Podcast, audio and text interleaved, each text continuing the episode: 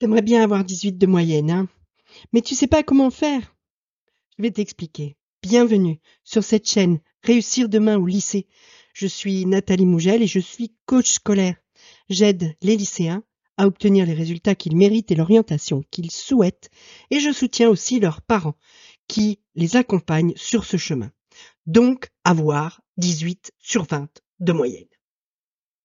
Avoir 18 sur 20 de moyenne, avoir 20 sur 20 à un contrôle, je suis sûre que tu as des copains qui le font. Mais peut-être pas toi.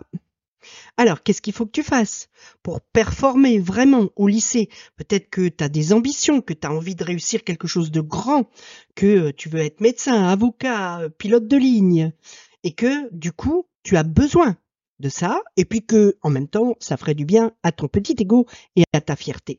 Voici quelques conseils, quelques habitudes que tu peux prendre pour avoir de vraies bonnes notes durablement. Alors, la première chose que j'ai envie de te dire, c'est que pour avoir une super moyenne, il n'y a pas 36 000 solutions. Il faut combiner trois ingrédients. D'abord, il faut bosser. Tu peux pas avoir durablement 18 de moyenne si tu bosses pas un minimum. Il faut pour certains même travailler beaucoup. Ensuite, il faut que ce travail soit fait en suivant une stratégie. Une stratégie adaptée à tes ambitions, adaptée aussi à la façon dont tu fonctionnes, adaptée à ce que tu es capable de fournir comme effort, adaptée à ta vie, à tes loisirs, etc. Et puis enfin, troisième ingrédient, des efforts ciblés et réfléchis. Faut pas que tu t'éparpilles, faut pas que tu te mettes à faire des tas de trucs euh, que tu commences, que tu finis pas, etc. Il faut que tu sois efficace et que tu réfléchisses à l'avance à ce qui est bon pour toi et pas bon pour toi. Alors, quelques rappels généraux. Pour commencer, la première chose, c'est que tu ne peux pas avoir durablement des résultats excellents si tu ne fais pas de l'école une priorité. Si tu veux vraiment avoir les résultats que tu veux qui correspondent à ton ambition, il va falloir qu'à un moment donné, tu acceptes que pendant un certain temps de ta vie, l'école et le travail scolaire doivent être la chose la plus importante. Alors ça ne veut pas dire la seule chose. C'est-à-dire que il faut faire une priorité de l'école, mais il faut en même temps quand même, à minima, ménager ton équilibre personnel, garder du temps pour toi, garder du temps pour tes loisirs. Et c'est là qu'interviennent la stratégie et les efforts ciblés. Parce que plus tu seras efficace et productif, moins tu mettras de temps pour faire le travail, et donc plus tu, garderas de temps pour toi et pour faire les choses que tu aimes et ça, c'est très important parce que sinon, tu ne feras pas les efforts durablement parce qu'au bout d'un moment, tu vas exploser. Hein. C'est comme les régimes. À force de se frustrer trop, on finit par sauter sur la plaquette de chocolat. Et ben là, c'est pareil. À force de faire trop d'efforts et de sacrifier les choses que tu aimes et ta vie personnelle, tu risques de craquer et ça n'aura pas de bons euh, effets sur tes résultats. Donc, il faut que tu trouves cette stratégie et que tu trouves comment cibler tes efforts. C'est là que moi j'interviens. C'est ce que je fais de mieux, moi. Aider les lycéens à mettre en place une stratégie qui leur correspond, à trouver comment cibler leurs efforts et à réussir dans l'excellence. Si tu veux qu'on en parle, tu cliques le lien dans la description. Tu m'envoies un message, tu me suis sur Instagram, comme tu veux. Je suis joignable par plein de moyens et on en parle ensemble. Deuxième rappel général, tous les devoirs comptent. Si tu veux viser l'excellence au niveau de ta moyenne, il faut que tu vises l'excellence à chaque contrôle, à chaque devoir, même ceux qui n'ont pas l'air importants, même les petits trucs que le prof dit ah faudrait faire ci et puis vous pouvez aussi faire ça, puis si vous voulez vous pouvez me le rendre, je le compterai en bonus, euh, des choses comme ça. Ah, toi tu vas, tu le fais. Parce que chaque note va avoir un impact sur ta moyenne. Donc, c'est vraiment important que tu ne lâches aucun contrôle, que tu ne te laisses aller à aucun moment qui va aboutir à une note, à une appréciation, à quelque chose. Troisième conseil général, arrête les stratégies bidons. Ça marche pas de bachoter la veille au soir à la dernière minute. Ça marche pas non plus de dire ah tiens j'ai eu 20 au dernier devoir, le suivant je vais pas être là comme ça j'aurai 20 de moyenne. Ça c'est très très vite grillé, ça va marcher une fois, deux fois et après tu vas te faire avoir. Hein. Et les faut pas prendre les profs pour des idiots. Donc, ça marche pas non plus, ça. Ou enfin, de te dire, hein, il faut le faire pour, euh, pour vendredi. Eh ben, moi, je vais dire que je l'ai oublié. Comme ça, je vais encore avoir le week-end pour le finir et le faire mieux. Et je le rendrai que lundi. Ok, le, prof acceptera peut-être que tu le rendes que le lundi. C'est même pas certain. Mais de toute façon, il ne l'oubliera pas. Il en tiendra compte dans ta note, dans ton appréciation de bulletin, etc.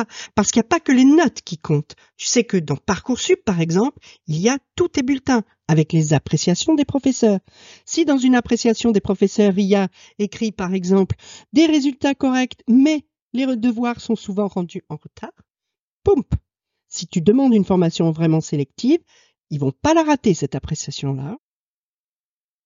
Alors, en pratique, qu'est-ce que ça donne? Quelles sont les habitudes gagnantes pour réussir à avoir une moyenne excellente? Alors, je vais te donner ici des conseils qui peuvent marcher pour tout le monde, mais évidemment qui ne sont pas adaptés à toi, à ta façon de fonctionner, à ta vie à toi, etc. Ce travail-là d'adaptation à ta vie à toi, soit tu le fais, soit, comme je te l'ai dit tout à l'heure, tu me contactes, on en discute et je t'explique comment.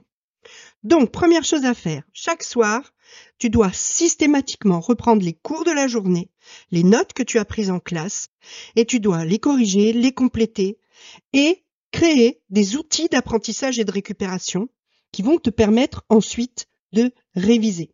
Ces outils, ça peut être des fiches, ça peut être des flashcards, ça peut être des mind maps, ça peut être du sketchnote, du, oh, 3, 4, du sketchnoting, ça peut être plein de choses comme ça pareils qui doivent être adaptés à ta façon de fonctionner pour marcher correctement, mais que tu dois créer au fur et à mesure. Le type qui fait ses fiches la veille du DS, sa fiche elle sert à rien, soyons clairs. Tu dois aussi toujours compléter les cours que tu as en classe avec d'autres sources. Tu dois aller voir dans ton manuel, tu peux aller chercher sur Internet, tu peux aller voir des vidéos. Sur YouTube, il n'y a pas que des vidéos de chats ou euh, des, euh, stream de euh, jeux de baston. Donc, à un moment donné, il faut que tu ailles toi-même compléter ce qui t'est donné en classe pour mieux comprendre, pour approfondir, etc. Troisième chose, tu dois reformuler ce que tu dois apprendre avec tes propres mots. C'est la meilleure façon de l'intégrer et de vérifier que tu as bien compris. Si tu es capable de reformuler avec tes mots à toi, quelque chose que tu vas devoir ensuite utiliser, restituer, analyser, etc., tu sais que tu l'as bien compris et comme c'est tes mots à toi, tu vas beaucoup mieux le retenir. Utiliser la méthode de l'apprentissage par répétition espacée. Alors ça, je crois qu'il y a une ou deux vidéos sur euh, ma chaîne là, euh, exprès là-dessus, notamment les vidéos sur les flashcards. Hein. mais je t'explique là brièvement. C'est-à-dire que pour vraiment apprendre quelque chose euh, d'une façon durable, il faut l'apprendre plusieurs fois. C'est la répétition qui va faire que ça va s'ancrer, que ça va s'imprimer dans ta mémoire. Donc il faut apprendre quelque chose le soir du cours, puis réviser le lendemain, puis réviser trois jours après, puis réviser sept jours après, etc. C'est-à-dire qu'il faut sans arrêt reprendre les choses. Alors ça, ça paraît un peu évident, par exemple, quand tu dois apprendre une liste de vocabulaire, mais en fait, ça marche pour tout. Et puis, tu dois bien comprendre ce que les profs attendent de toi. Quand il y a un devoir, tu dois bien regarder quel type d'exercice on va te demander, quelle est la méthode pour ce type d'exercice qui a été donné à un moment ou à un autre par le prof. Parce que quand le prof parle de méthode, il faut écouter aussi. Hein. et, qu'est-ce qu'il attend? Qu'est-ce Quelles sont les choses importantes qu'il va noter?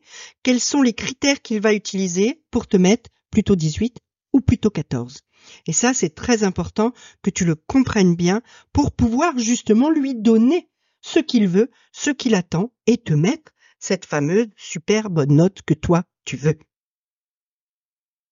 Alors tu ne dois pas non plus, et ça c'est quelque chose qui est de plus en plus difficile à faire comprendre, tu ne dois pas sous-estimer le pouvoir de l'écriture à la main. Quand tu écris avec ta main sur un papier, avec un crayon, tu fais appel en fait à plusieurs de tes sens. Tu fais appel à ton sens du toucher, à ton sens, à, la dynamique de ta main. Tu fais appel à tes yeux. Tu fais appel aussi, sans t'en rendre même compte, à ton ouïe, parce que dans ta tête, tu vas subvocaliser ce que tu écris. C'est-à-dire que tu vas le parler tout seul dans ta tête, etc. Et donc, ça, ça va te permettre de mieux le retenir. En plus, écrire à la main nécessite de la concentration et donc ça va favoriser ta concentration. Donc limite l'outil informatique pour prendre des notes, pour fabriquer des fiches, pour tout ça, parce que ça ne te rend pas véritablement service. L'outil informatique peut être très utile, mais pas pour ça. Et puis en même temps, ça te permet de pouvoir de temps en temps travailler sans que rien ne soit allumé et donc de limiter les distractions numériques qui pourraient venir t'empêcher de travailler de façon réellement efficace. Alors, tu as des ambitions, tu veux les atteindre, tu veux être excellent pour pouvoir faire ce que tu rêves de faire, eh bien, si tu n'es pas sûr d'y arriver tout seul, tu peux te faire accompagner.